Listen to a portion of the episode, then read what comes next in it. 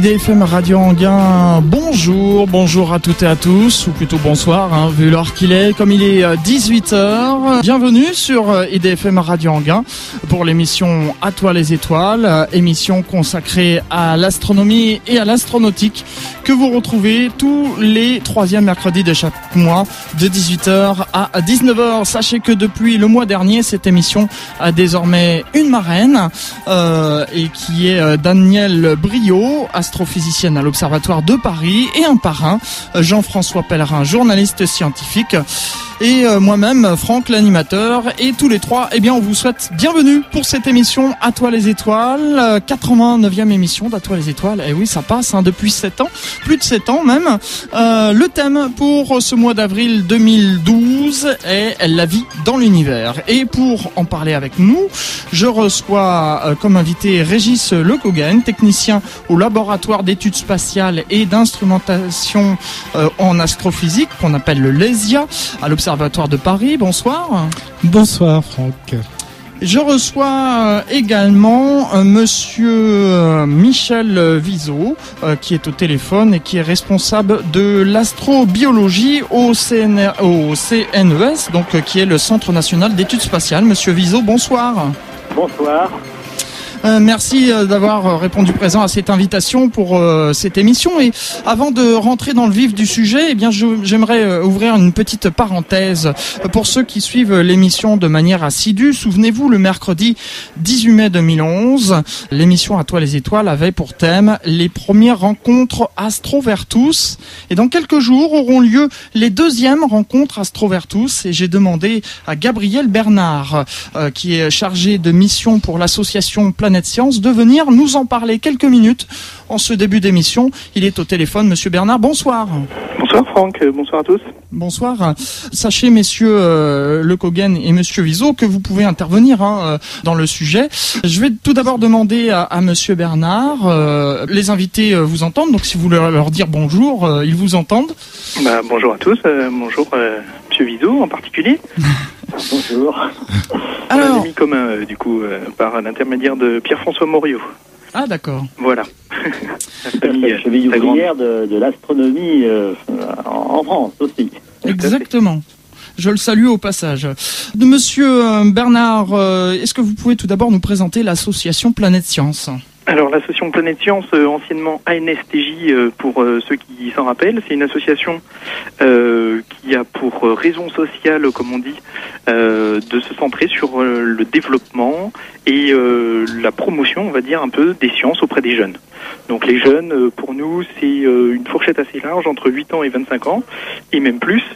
donc voilà, l'idée que les sciences sont un vecteur d'éducation, on est une association historiquement qui faisons partie de la grande famille de l'éducation populaire. Mhm. Donc voilà, euh, cher à, à Monsieur Flammarion. donc L'idée, c'est d'arriver à faire en sorte que les jeunes puissent pratiquer les sciences et en particulier l'astronomie pour ce qui nous concerne, euh, observer le ciel, comprendre un petit peu mieux leur place dans l'univers. Euh, voilà, quand la thématique de ce soir est, est puis en adéquation, parce qu'il y a plein de questions sur euh, notre place dans l'univers, la vie, est-ce qu'on est seul dans l'univers, enfin tout ça. Donc c'est d'essayer d'aborder, non pas forcément par des conférences ou par des cours d'astronomie, comme à une certaine époque, mais plutôt vraiment par la pratique, l'expérimentation du ciel, arriver à trouver des réponses par soi-même, à se faire un avis, à se, à développer un peu son esprit critique également dans la société dans laquelle on est. Je pense c'est quelque chose d'intéressant. Donc euh, voilà, Planète Science, ça va fêter ses 50 ans cette année. Voilà, mon petit doigt m'a dit oui que, voilà. c'était le 50e anniversaire cette année. Alors, euh, on, parlait donc des rencontres Astrovertus. Qu'est-ce que les rencontres Astrovertus? Alors euh, voilà, cette rencontre, c'est plutôt destiné aux astronomes amateurs, dont je fais partie et dont font partie pas mal de bénévoles de, de Planète Science. Donc euh, d'essayer de se tourner vers l'animation, parce que euh, proposer des soirées d'observation, c'est une bonne chose, ça permet voilà de donner l'occasion d'observer le ciel, mais aller un petit peu plus loin, faire de l'animation, découvrir, comme on disait, pratiquer, Ça demande des compétences un peu plus approfondies en termes de pédagogie, entre autres. Et on, depuis euh, quelques années, donc avec euh, voilà euh, Daniel Brio, entre autres, et d'autres astrophysiciens, votre marraine, on s'est dit que ça pouvait être intéressant d'animer l'astronomie, de faire pratiquer l'astronomie aux jeunes, aux moins jeunes, et aussi de s'intéresser aux personnes, voilà, que l'on dit handicapées, que l'on dit dans des cadres d'intervention un petit peu particuliers, comme des hôpitaux, comme des centres d'incarcération.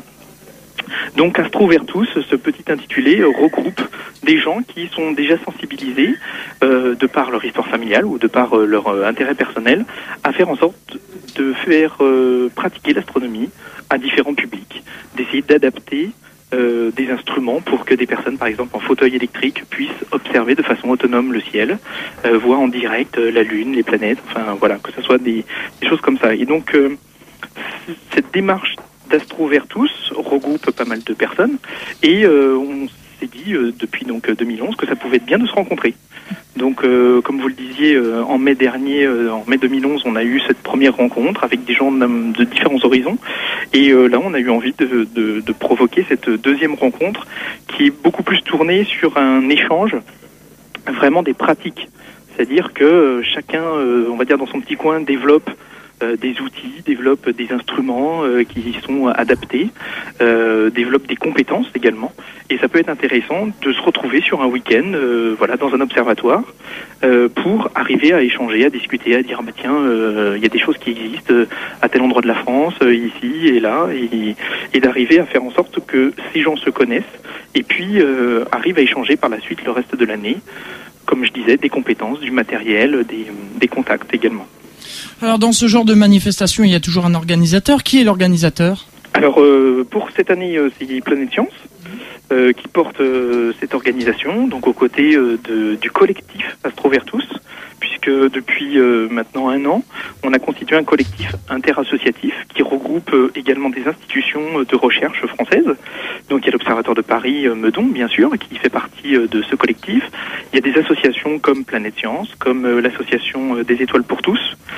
Et puis, euh, un peu plus largement que des organismes, on va dire, franciliens, il y a également l'Observatoire populaire de Laval, donc qui dépend de, la FOL, euh, qui a rejoint ce collectif. Donc on, voilà, on est quatre structures qui essayent de travailler ensemble pour organiser euh, ces rencontres et donc diffuser un petit peu dans le réseau des astronomes français, des, des clubs, euh, dans, parmi les professionnels également, parmi aussi les gens qui sont par exemple éducateurs spécialisés dans certaines structures éducatives euh, d'enfants handicapés ou d'enfants sourds. Euh, donc d'arriver comme ça à tisser un maillage un peu national pour faire en sorte de se retrouver sur ces rencontres et comme je disais échanger et voilà. Mmh. Et quand auront lieu ces deuxièmes rencontres Astrovertus Alors c'est très prochainement, c'est le 28 et 29 avril donc le samedi et dimanche euh, de la semaine prochaine, après les élections, entre les deux tours, on va dire. Euh, donc voilà, c'est vrai qu'on l'a choisi à ce moment-là. Alors il y en a beaucoup qui nous disent ah c'est sur le pont du 1er mai, mais voilà, euh, c'est tombé comme ça. On n'avait pas forcément trop le choix. Et donc c'est le 28-29 avril. Ça se déroulera donc au Centre d'astronomie Jean-Marc Salomon, qui se situe à Butier, donc dans le 77 en Seine-et-Marne. Euh, donc ça sera un week-end entier, voilà, dédié, comme je disais, aux échanges. Donc on aura différents intervenants extérieurs euh, de structures, euh, on va dire, institutionnelles un peu plus larges. Et puis des temps vraiment d'ateliers plutôt centrés sur la pédagogie ou alors sur le matériel, sur un aspect un peu plus technique.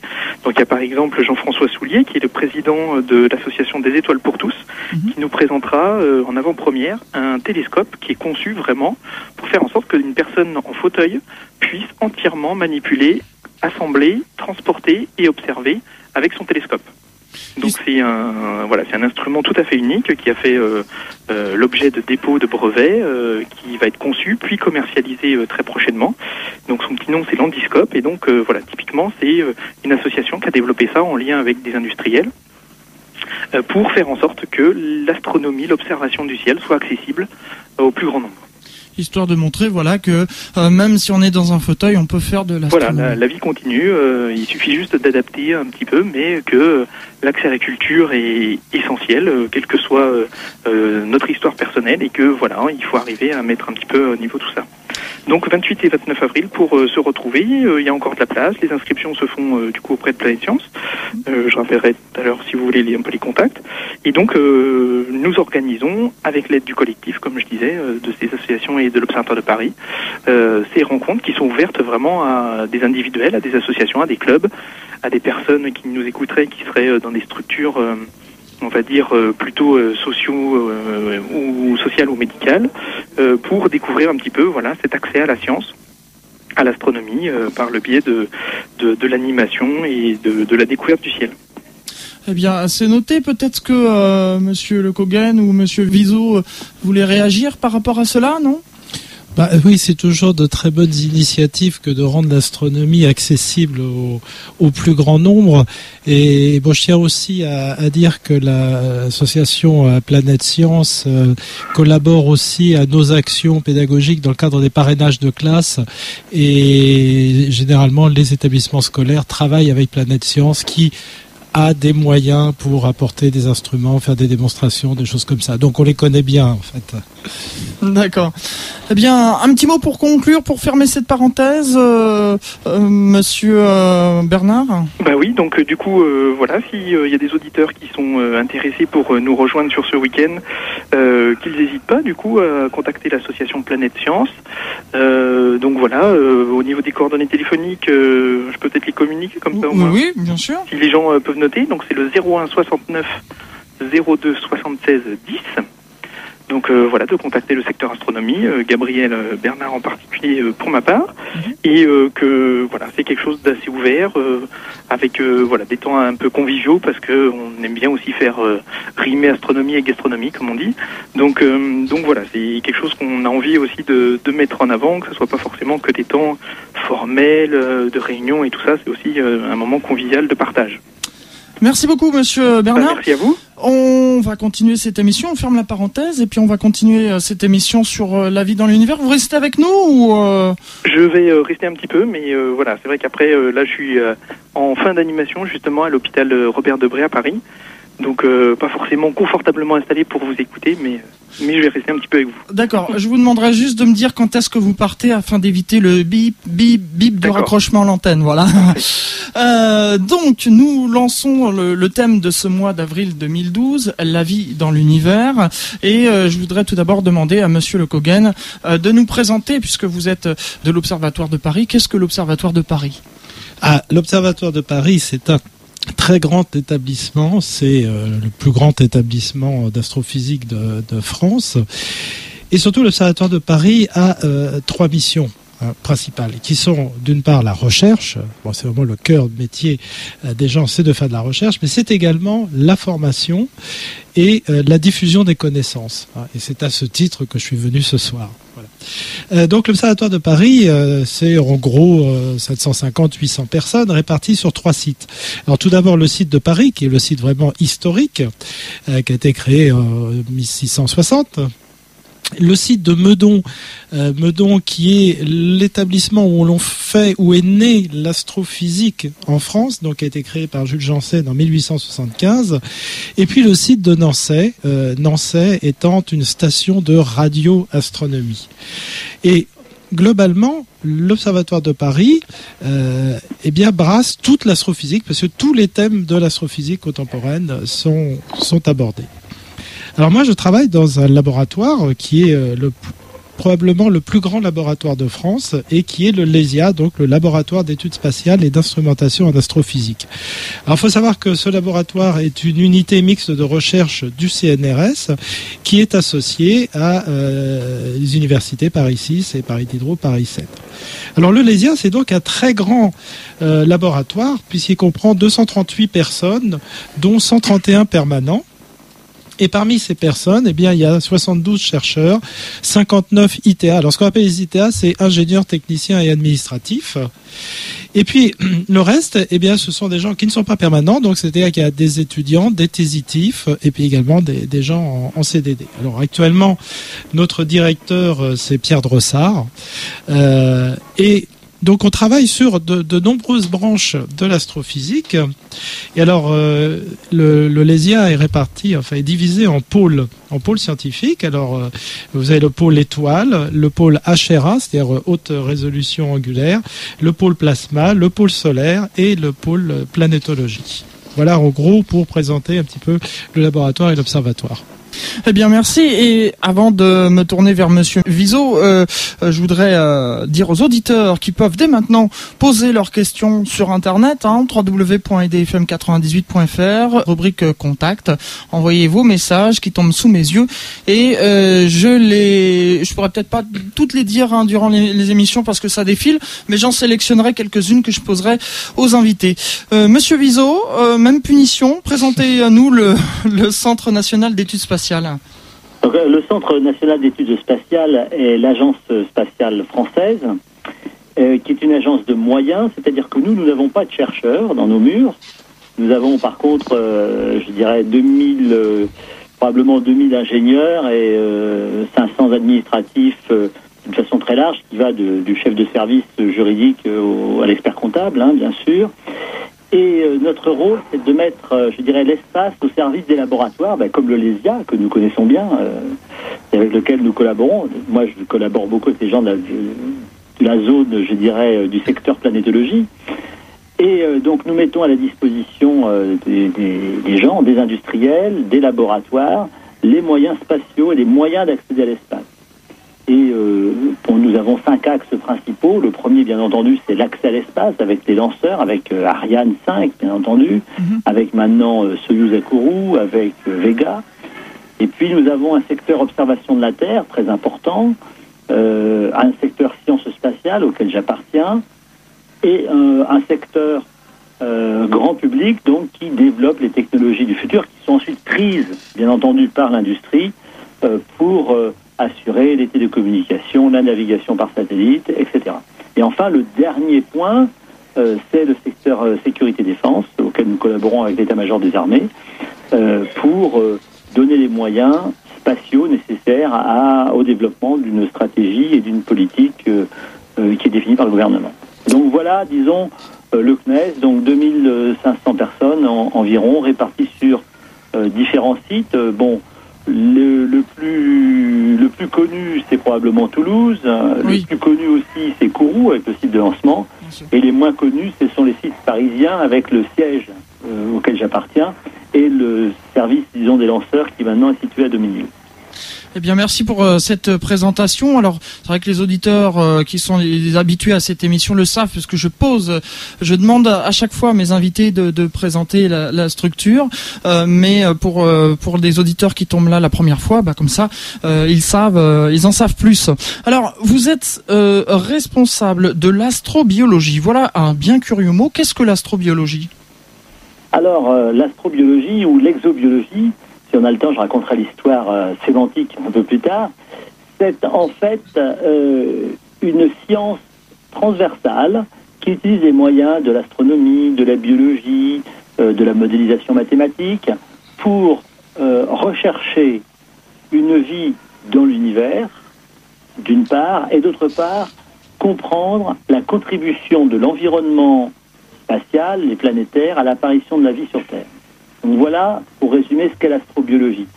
Alors, astrobiologie, c'est un terme euh, euh, français qui a été inventé par euh, Ronnie Aîné. Alors, Ronnie Aîné, tout le monde ne le connaît pas, mais c'est un des gens qui étaient avec Ananov, avec des précurseurs dans, l'entre-deux-guerres et juste après la Seconde Guerre mondiale, dans toutes ces imaginations sur l'espace.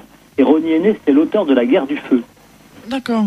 Donc, euh, il est connu, son œuvre est plus connue que son nom, je dirais, euh, en dehors de quelques initiés. Et donc, euh, nous en France, on a, inventé l'exobiologie parce que quand on a commencé à repenser à ça dans les années 90, 95, on voulait pas faire américain.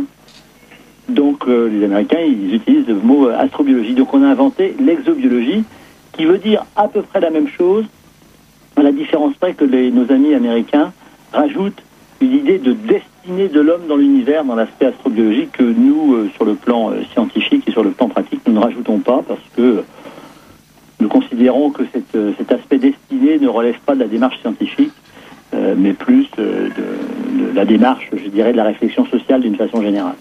Hmm. Merci pour euh, euh, cette présentation. Alors, j'aimerais reprendre les, les, paroles de Jean Henneman, qui était euh, spécialisé aussi dans, dans, la recherche de vie ailleurs dans l'univers, et qui disait que la vie n'est pas en fait le, le résultat d'un coup de baguette magique. Alors, quelles sont les origines? Qu'est-ce que l'on sait de, des origines de la vie sur Terre? Alors, d'abord, on sait on ne sait pas très bien définir la vie, mais on sait qu'elle existe sur Terre. Mhm. C'est déjà un premier point.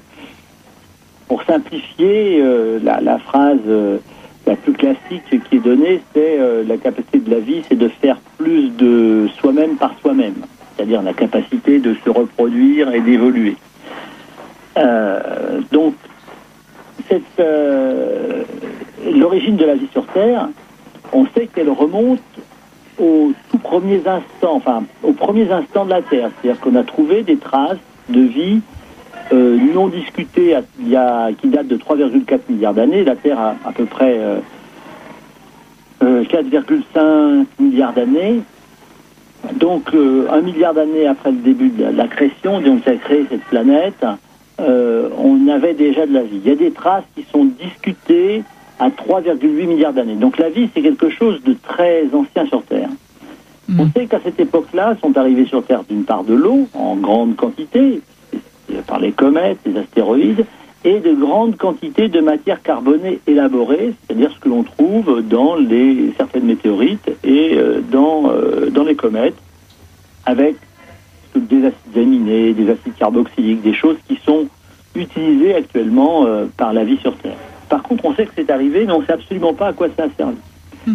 Et donc actuellement, je dirais, il y a, il y a trois hypothèses, hein, suivant les modes, euh, avec des hauts et des bas, sur l'origine de la vie sur Terre. Il y en a une, eh bien, euh, c'est tout ce qui nous est arrivé sur Terre, c'est tombé euh, dans une flaque d'eau ou à côté, et puis ou dans des marais, et petit à petit, ça a pu s'organiser pour faire de la vie. La deuxième hypothèse, c'est que au fond des océans, il y avait une activité volcanique importante, comme ce qui se passe actuellement dans, euh, dans les grandes fosses océaniques. Et euh, là, il aurait pu y avoir la création d'une chimie euh, suffisamment riche pour à la fin provoquer des assemblages moléculaires qui conduisent à la vie. Et la troisième hypothèse, c'est l'hypothèse de la flaque, c'est le moteur moléculaire, c'est-à-dire que des produits relativement simples, activés par la réaction du Ray-Miller, disons simplifiée, hein, par euh, euh, l'effet des ultraviolets sur la très haute atmosphère, la multiplication des, éclairs, etc. Petit à petit, dans un certain nombre d'endroits, auraient pu se concentrer ces molécules essentielles, dont on ne sait pas quelles étaient les premières d'ailleurs, hein, mais mm. et euh, petit à petit, donc, ce serait créé un métabolisme et une vie. Donc, on a trois théories différentes, et pour l'instant, c'est-à-dire qu'on a beaucoup d'interrogations et pas beaucoup de réponses. Hmm. En tout cas, euh, quand on regarde ça, on se dit c'est beau la vie, c'est vrai. Et euh, c'est justement, ça apporte de l'eau à mon moulin parce que euh, justement, on va marquer une première pause musicale avec Jean Ferrat et son titre C'est beau la vie. On se retrouve juste après ce titre pour la suite de cette émission. À toi les étoiles. En Ile-de-France, en Ile-de-France, vous écoutez IDFM, la plus francilienne des radios. IDFM, sur 98 FM. Retour dans les studios d'IDFM Radio Anguin pour la suite de cette émission à toi les étoiles de ce mois d'avril avec euh, Régis Lecogen qui est technicien au laboratoire d'études spatiales et d'instrumentation en astrophysique qu'on appelle le LESIA à l'Observatoire de Paris et Michel Vizo qui est au téléphone et qui est responsable de l'astrobiologie au Centre national d'études spatiales. Et puis euh, on dit euh, au revoir à monsieur Gabriel Bernard qui est parti puisqu'il avait d'autres tâches à accomplir. Voilà. On le remercie en tout cas de son intervention en ce début d'émission où il nous a parlé donc des rencontres Astrovertus qui auront lieu à la fin du mois. Alors nous retournons dans, les studios euh, pour la suite de, cette émission à toi les étoiles. Nous parlions euh, de l'origine de la vie sur Terre. Alors on m'a demandé sur internet, là ça ça réagit déjà. Effectivement, il y a plusieurs sortes de vie. il y a la vie telle que nous sommes les humains, des êtres vivants, mais il y a aussi aussi les bactéries. Ça aussi, c'est une forme de vie. Ah oui, tout à fait. Oui, oui. Euh, de toute façon, si on cherche de la vie, euh, on, est à peu près sûr qu'on trouvera pas forcément une vie qui nous ressemble. Hein. Mhm. Euh, et ça pour des raisons tout à fait compréhensibles. Donc, la recherche de la vie, c'est la recherche vraiment des, des prémices de la vie. Et, euh, mais alors, la recherche de la vie, en fait, elle est vraiment pas récente, hein, puisqu'elle remonte déjà à la, à la haute, haute, antiquité, puisque les, les, premiers à avoir euh, imaginé de la vie ailleurs dans l'univers, donc c'était Démocrite, hein, donc les premiers atomistes, puis Épicure, et, et souvenons-nous quand même euh, qu'au qu XVIe siècle, Giordano Bruno est mort sur le bûcher parce qu'il a dit, il a osé dire que l'univers était peuplé de, de, de, mondes habités un peu partout. Euh, quant au premier à, essayer de rechercher des planètes, parce que finalement rechercher de la vie, c'est aussi rechercher les planètes, on en parlera un petit peu plus tard, euh, bah, c'était Christian Huygens, avec ses grandes lunettes à faire peur aux gens, qui a essayé d'observer des planètes.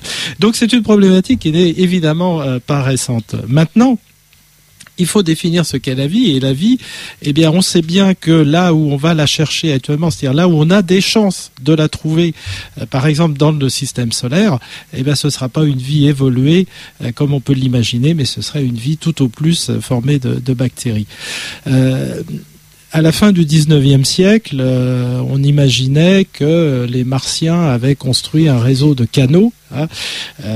canaux martiens? Oui, les canaux martiens, la fameuse mhm. histoire des canaux. Hein.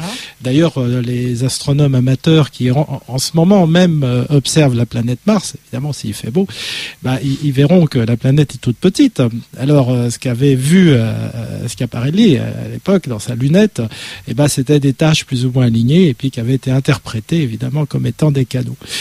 Donc à la fin du 19e siècle, on imaginait que la planète Mars pouvait être peuplée d'habitants qui est capable de, de creuser des canaux. Évidemment, aujourd'hui, on pense que la planète Mars a peut-être abrité de la vie. Hein, ça, on, c'est possible. Ça fait partie des hypothèses de travail pour la, recherche de la vie euh, dans l'univers. Mais évidemment, si cette vie a existé, eh bien, cette vie était forcément rudimentaire. Alors, pourquoi elle était rudimentaire?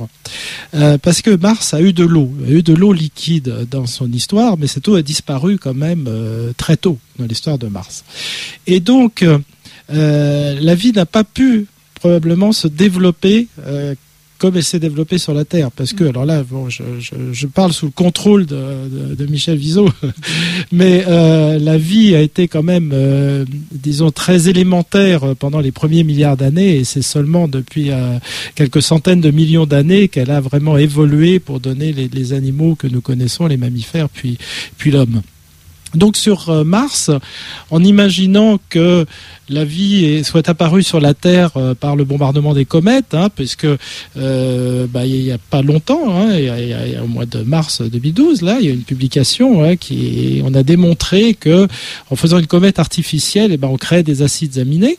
Euh, donc, il n'est pas du tout impossible que les premiers acides aminés qui ont ensuite été les, briques du, vivant, hein, les briques des protéines, puis ensuite des, cellules, enfin des, molécules plus complexes, mais il peut possible que ces acides aminés aient été amenés sur Mars comme ils ont été amenés sur la Terre, si on suppose cette hypothèse.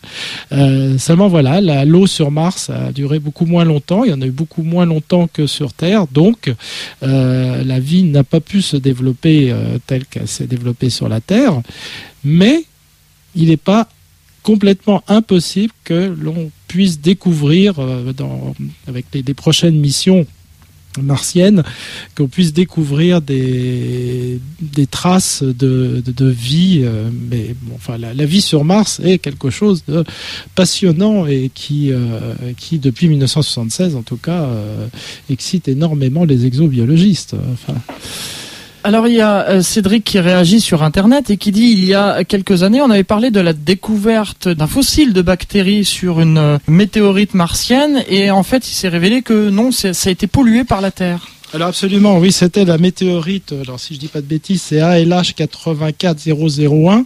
Je crois que c'est celle-là. Monsieur euh, peut peut-être confirmer. Oui, peut-être, oui. Oui, tout à fait. ALH, c'est Alan Hill, c'est l'endroit où elle a été trouvée au pôle sud, enfin, dans l'Antarctique. Mhm. Et 84, c'était l'année de la découverte, et 001, c'était le plus gros morceau qu'ils aient trouvé. Voilà, d'accord. Donc j'ai pas dit de bêtises, c'est bien. alors euh, bon, je vais, je vais peut-être un petit peu caricaturer, mais enfin, effectivement, il y a eu une publication. Alors je crois que c'était en 1992, hein, si ma mémoire est bonne. Euh, il y a eu effectivement la NASA qui a communiqué autour de découvertes de microfossiles dans cette météorite martienne. Alors, Juste une petite aparté. Pourquoi on trouve des météorites martiennes sur Terre Eh bien, c'est parce que de temps en temps, la planète Mars est bombardée par des, des, des, bolides, et donc un bolide est venu percuter le sol de Mars, qui a éjecté des débris martiens. Ces débris ensuite se sont baladés dans le système solaire, et la Terre a rencontré un de ces débris qui est tombé. Donc, on trouve comme ça des débris martiens, de même qu'on trouve des morceaux de la Lune et des morceaux d'astéroïdes. Alors, donc, les scientifiques de la NASA ont analysé cette météorite et auraient trouvé effectivement des euh, micro-fossiles, euh, enfin des, choses euh, qui pouvaient être interprétées comme étant de la vie fossile sur Mars. Alors, euh, je pense que Michel Viseau confirmera, mais l'époque de cette publication est une époque où la NASA cherchait des crédits pour envoyer des sondes sur Mars.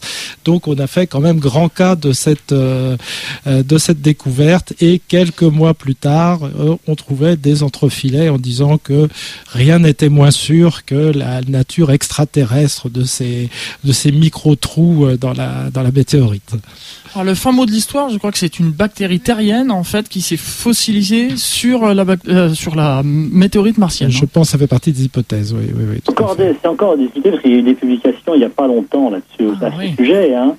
Euh, actuellement, donc là, il y a eu des commissions parce que c'était euh, c'était une découverte importante. Hein. Bien Bill sûr. Clinton avait fait une conférence de presse spéciale pour Mm. ça. C'était vraiment, euh, c'était pas, c'était pas un entrefilet. Alors, euh, la, NASA est assez habituée et habituelle, disons, et coutumière de, de- des annonces tonitruantes, tonitruantes euh, parfois à bon escient et parfois euh, de façon plus hasardeuse. Pour cette affaire particulière, donc qui bien entendu a, a stimulé tous les tous les exobiologistes, le le fait que ça soit, alors il y, a- eu plusieurs choses. Il y a eu des fossiles qui ont, été considérés comme n'étant pas des fossiles de bactéries, puis il y a des fossiles qui ont été considérés comme étant vraiment des fossiles de bactéries. Donc des, traces, des, re- des- des restes de bactéries. Et euh, donc euh, leur origine est discutée. Alors c'est très difficile parce qu'elles ont été euh. Et après, il faut voir l'historique de cette roche, qui n'est pas facile parce qu'en fait, euh, on va dans l'Antarctique pour, pour des raisons simples, c'est que euh, on est sur un glacier qui fait 3 km d'épaisseur. Et il n'y a rien au-dessus. Donc, euh, quand on trouve un caillou, c'est qu'il vient du ciel. Euh, donc ça, tout le monde est d'accord pour dire que c'est vraiment une bactérie. La deuxième chose, on a contesté, on a, on, contesté, on conteste toujours la réalité de ces bactéries. Il y a une chose qu'on n'a pas réussi à expliquer pour l'instant et qui est le cheval de bataille des, grands tenants, disons, de, cette origine martienne de ces bactéries, c'est le fait que on a des alignements de cristaux de ferrite, euh, de magnétique exactement, qui sont caractéristiques des bactéries euh, magnétotactiques. Et, ça, pour l'instant, on n'a pas trouvé l'origine et on ne comprend pas pourquoi elle serait là. Donc voilà, donc il y a toujours un débat. Euh, ça, continue. Il est plus feutré, il est moins tonitruant qu'il ne l'a été dans les 6 à 8 mois ou dans l'année ou les deux ans qui ont suivi la publication des résultats. Il y a toujours un débat là-dessus. En tout cas, ça a stimulé la recherche autour des, météorites martiennes et donc euh, notamment la recherche chimique. Et par exemple, euh, il y a des météorites dans lesquelles on a trouvé des, de très très très nombreux acides aminés, euh, même des acides aminés qui n'existent pas sur Terre. Donc voilà où on en est à peu près sur cette histoire, mais ça a vraiment stimulé la recherche d'une façon générale. Bien entendu, maintenant, notre prochain objectif, euh, c'est d'aller récupérer des échantillons martiens. Enfin, notre prochain. On aimerait bien que notre prochain objectif soit d'aller récupérer des échantillons martiens et de les ramener sur Terre de façon très propre et de façon pour les analyser euh, dans nos laboratoires terrestres avec tous les moyens qui sont à notre disposition. Bien sûr. Alors, euh, durant cette émission, ça réagit pas mal sur Internet, donc euh, il y, a, y a pas mal d'auditeurs euh, qui disent mais est-on vraiment les seuls ou euh, a-t-on déjà détecté des indices de vie ailleurs dans l'univers? Bah, A priori, non. hein, Non. Parce que sinon, je pense que ça se saurait. Mm. Euh, bon, on peut. La, problématique est, très grande hein, quand même, parce qu'il faut déjà savoir euh, ce qu'on cherche, comment on le cherche et, et, où on le cherche. Alors, euh, chercher de la vie, euh, évidemment, on peut, par exemple, euh, écouter. Écouter, c'est le message, enfin, c'est SETI, Search for Extraterrestrial Intelligence. ça, c'est une méthode, enfin, euh, euh, comment dire, euh, on a on a cherché la vie par la vie intelligente, mais la vie intelligente, elle est relativement très peu probable. Hein. Donc, alors je sais que c'est un, grand débat, mais bon, il y avait autrefois Frank Drake qui avait fait sa fameuse équation où il avait essayé de mettre tous les paramètres qui permettent de, de, déterminer la probabilité que l'on a pour trouver une vie intelligente. Alors bon, les, ces paramètres sont très nombreux, ils dépendent de, du taux de production d'étoiles de la galaxie, des étoiles qui ont des planètes, si ces planètes sont potentiellement habitables, si la vie a pu se développer, etc et si une vie intelligente a pu se développer. On s'aperçoit que la résolution de cette équation, eh bien, elle va entre 1 donc euh, c'est nous, on est les sols, et selon la façon dont on la résout, ça peut être quelques centaines de milliers ou quelques millions. Mais bon, voilà.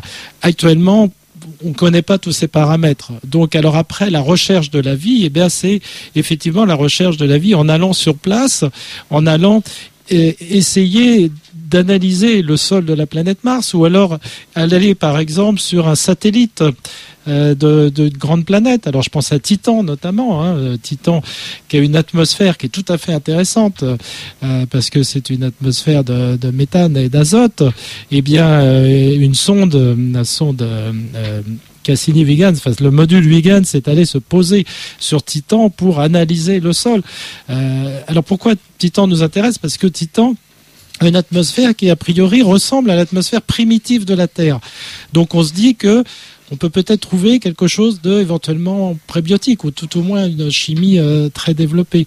Et puis on a une autre piste également, ce sont des satellites euh, comme Europe par exemple, qui auraient des océans euh, liquides sous la croûte de glace. Alors Europe est un satellite de, de Jupiter, il, il a une croûte glacée, mais les forces de marée euh, de Jupiter donc réchauffe l'intérieur de la planète et ça ça pourrait suffire à conserver un océan liquide sous sous la glace. Alors on se dit bah, pourquoi ne pas aller euh, essayer de forer la glace et d'aller explorer l'océan euh, d'Europe. Donc voilà, là pour l'instant, ce sont des pistes pour essayer de rechercher la vie, mais à ma connaissance, on n'a on a rien trouvé de, de, vivant. Alors maintenant, vous avez tous les, les passionnés d'ufologie mm. qui vont vous dire que, eh bien oui, la vie existe partout, la preuve, il y a des, des soucoupes volantes. Alors je voudrais juste pour clore le débat sur les soucoupes oui, volantes. Oui, parce que ça réagit, ça réagit beaucoup sur Internet justement sur ce sujet. Voilà. Alors pour pour les, le débat sur les soucoupes volantes, eh bien moi je vais le, le clore assez rapidement de mon point de vue euh, astronomique d'observateur du ciel. Tout d'abord, les soucoupes volantes, euh, paradoxalement, il y a beaucoup de témoignages, beaucoup d'observations, mais les astronomes n'en voient jamais. Alors pourquoi ils n'en voient jamais? Parce que les astronomes, quand ils voient un phénomène dans le ciel, eh bien souvent ils savent l'interpréter. De temps en temps, on voit des choses dans le ciel et on n'arrive pas à l'interpréter. Alors, je vais citer une anecdote qui m'est arrivée il y a quelques mois de ça. Euh, euh, J'étais dans mon jardin, parce que je suis aussi astronome amateur, et, je vois quelque chose de très étonnant dans le ciel. En fait, je vois une lueur dans le ciel qui se déplace. Donc, je prends une paire de jumelles, et je vois quelque chose qui ressemble un petit peu comme une comète, c'est un petit nuage qui se déplace avec des ondes euh, qui, qui précèdent. Et j'étais très très étonné. Je, je voyais vraiment pas ce que ça pouvait être. Dans les cinq minutes, je suis allé sur Internet et j'ai trouvé la solution. C'était en fait une fusée américaine qui avait décollé et, un étage avait été largué au-dessus de l'Europe et ce qu'on voyait, c'était simplement l'étage qui avait, été largué. Donc aujourd'hui, quand on a un phénomène un peu étonnant, euh, quand on fait des recherches, il y a de fortes probabilités pour qu'il y ait au moins une cinquantaine ou une centaine de personnes qui ont vu la même chose et qui ont communiqué sur Internet. Donc je dirais que le phénomène ovni, il est infiniment moins probable aujourd'hui qu'il ne l'était dans les années 50 ou 60 ou 70, avant qu'il y ait cette communication hyper rapide qu'est l'Internet. Donc pas d'extraterrestres encore parmi nous.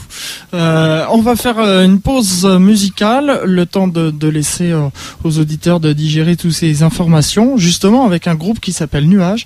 Et ils ont fait une chanson qui s'appelle Extraterrestre, que j'ai choisi bah, parce que voilà, c'est un peu dans la, la thématique de ce soir. IDFM 98 FM. La plus francilienne des radios. La plus francilienne des radios. Sur 98 FM.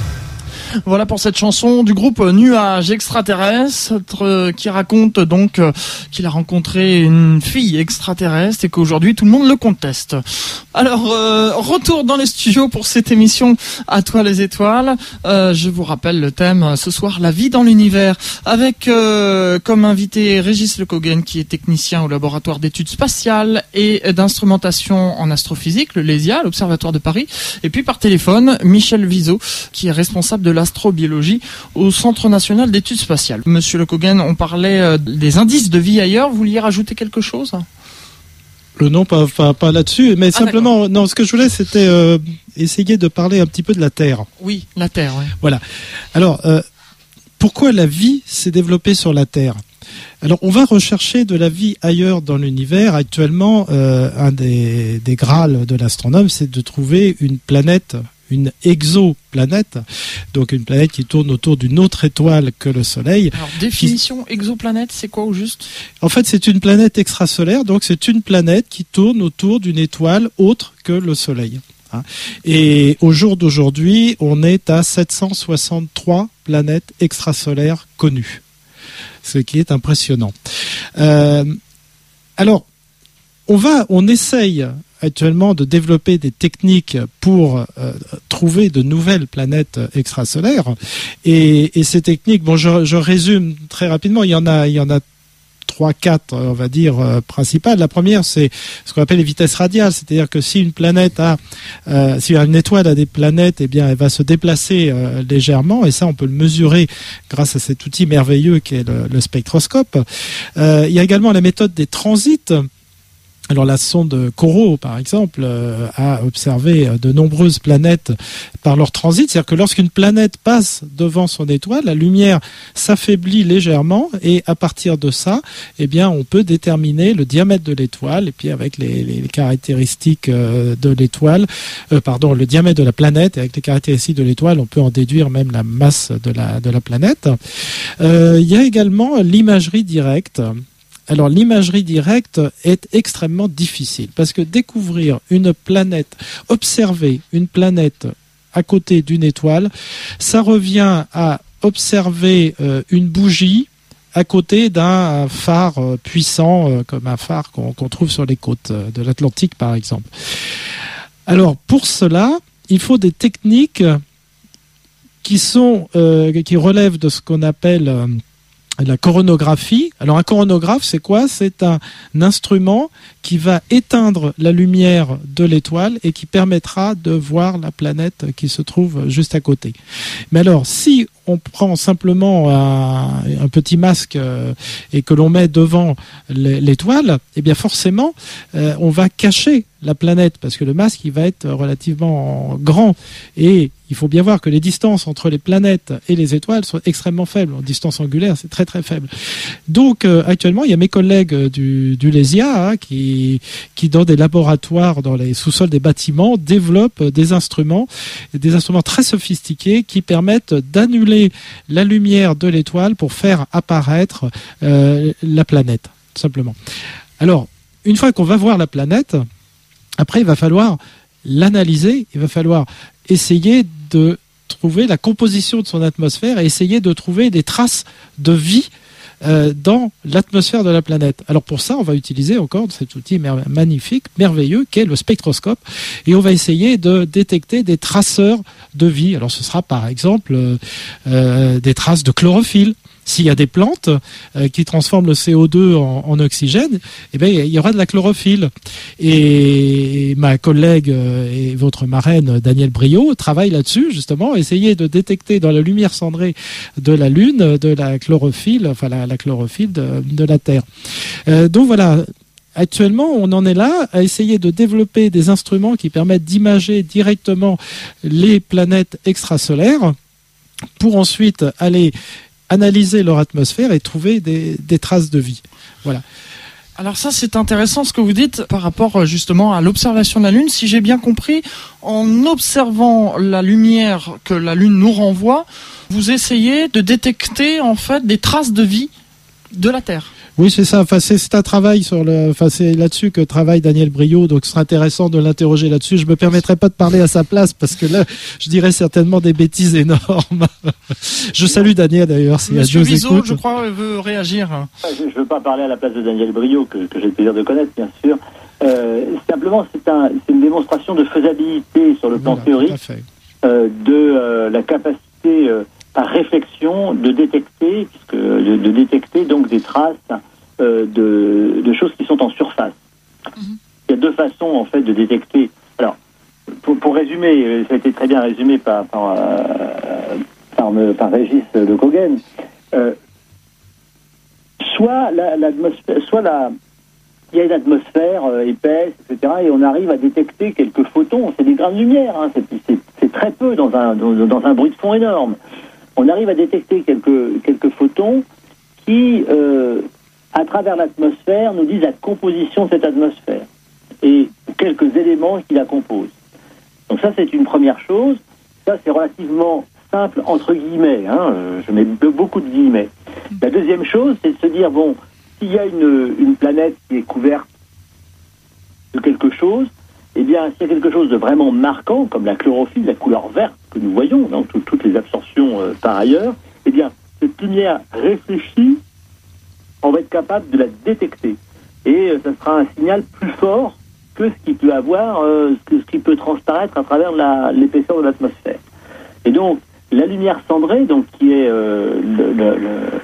l'analyse de la lumière réfléchie, de la lumière de la Terre réfléchie par la Lune, c'est un moyen de c'est une preuve de concept, je dirais. Et donc c'est quelque chose de, très intéressant et qui pour l'instant n'a pas donné de résultats euh, euh, déterminants et définitifs, mais qui sont, euh, quel que soit le résultat, c'est intéressant de faire cette expérience-là pour savoir que, comment est-ce qu'on va aller chercher des traces éventuelles d'une vie. Il faut savoir qu'aller chercher des traces d'une vie qui, qui repose sur des pigments, c'est déjà faire une énorme supposition. Hein. Ça veut dire qu'il y a des plantes et que c'est une vie très très avancée.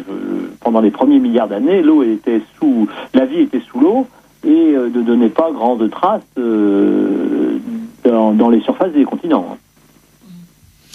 Euh, alors j'ai une question de, de, Bernard qui réagit sur Internet qui dit ces, ces explications sont passionnantes, mais quelque part, est-ce que l'un de vos invités est capable de nous dire si nous sommes seuls dans l'univers ou, euh, ou alors il y aurait euh, d'autres êtres vivants ailleurs dans l'univers?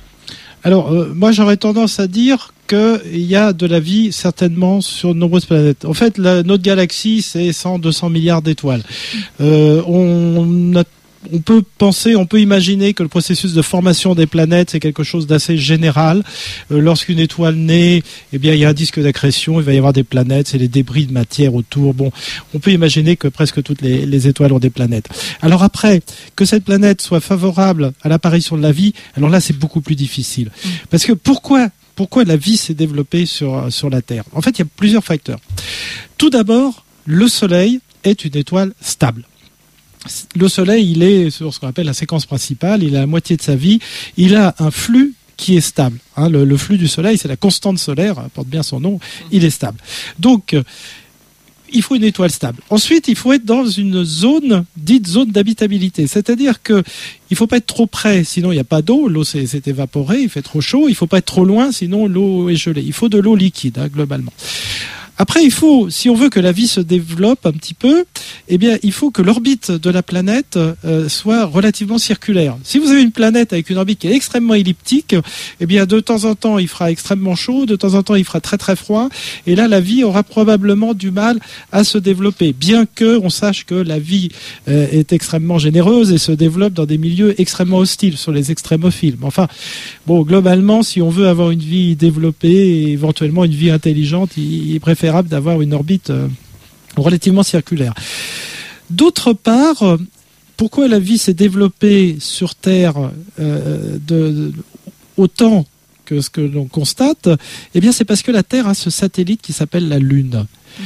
Le mouvement de la Lune euh, agit un peu comme un gyroscope et stabilise l'orbite, euh, enfin stabilise l'axe de la Terre. Donc la Terre a un axe relativement stable, ce qui fait qu'on a des saisons euh, qui sont stables. Et puis, et puis, et puis, je terminerai simplement, pour être très court, par la présence d'un champ magnétique la Terre a un champ magnétique. Si la Terre n'avait pas de champ magnétique, on serait irradié en permanence et la vie n'aurait pas pu se développer.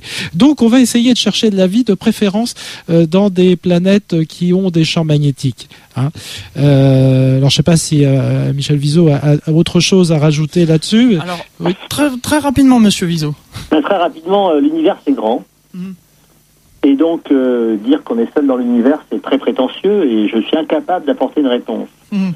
Euh, nous avons les, avec les, planètes extrasolaires, euh, je crois, un, dixième de millionième des étoiles de notre galaxie. Et donc, euh, bon, pour l'instant, on a trouvé plein de planètes. Pour l'instant, on, les a détectées, on ne les a pas vues. Et donc, il y a beaucoup d'espoir sur le fait de trouver des traces d'une vie microbienne, de, de micro-organismes. C'est vraiment notre prochaine, mais on a une démarche scientifique. Et cette démarche scientifique, eh bien, elle prend du temps et elle demande des moyens qui sont de plus en plus importants, à la fois terrestres, dans les caves de et spatiaux, où on prend ce qui se fait dans les caves de pour l'amener dans l'espace. Et donc, euh, voilà, c'est une aventure qui commence, cette recherche de la vie, et malheureusement, je ne pourrai pas vous donner une réponse avant la fin de l'émission. Merci, Monsieur Vizo. Bah, ce sera votre mot de la fin, puisqu'on arrive au, terme de cette émission. Et euh, je voudrais aussi que Monsieur Le Kogan dise le mot de la fin. Bah, le mot de la fin, c'est que il y a le point de vue du scientifique, certes, mais il y a aussi le point de vue de l'homme. Et, et, personnellement, je suis quand même convaincu que la vie existe un peu partout dans l'univers. Et en tout cas, j'aime à le croire parce que je n'aimerais pas me savoir seul dans cet immense univers.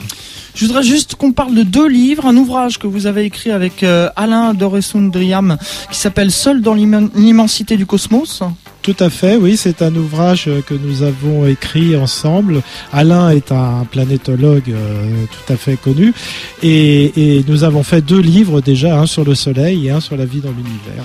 Merci. Et puis un autre livre aussi euh, écrit par le parrain euh, de cette émission qui est Jean-François Pellerin qui s'appelle L'aventure dans l'espace, 20 récits authentiques préfacés par Patrick Baudry. Merci beaucoup monsieur Régis Le ainsi que monsieur Michel Vizo pour votre participation à cette émission À toi les étoiles. Merci également à Gabriel Bernard qui est intervenu en début d'émission. Il y a eu beaucoup de questions sur Internet et il y avait encore pas mal de choses sur ce thème à dire, mais voilà, on est pris par le temps. Alors je reprogrammerai une émission euh, sur ce thème durant euh, le deuxième semestre de cette année 2012 avec notre marraine Danielle Brio qui viendra nous parler de ses travaux.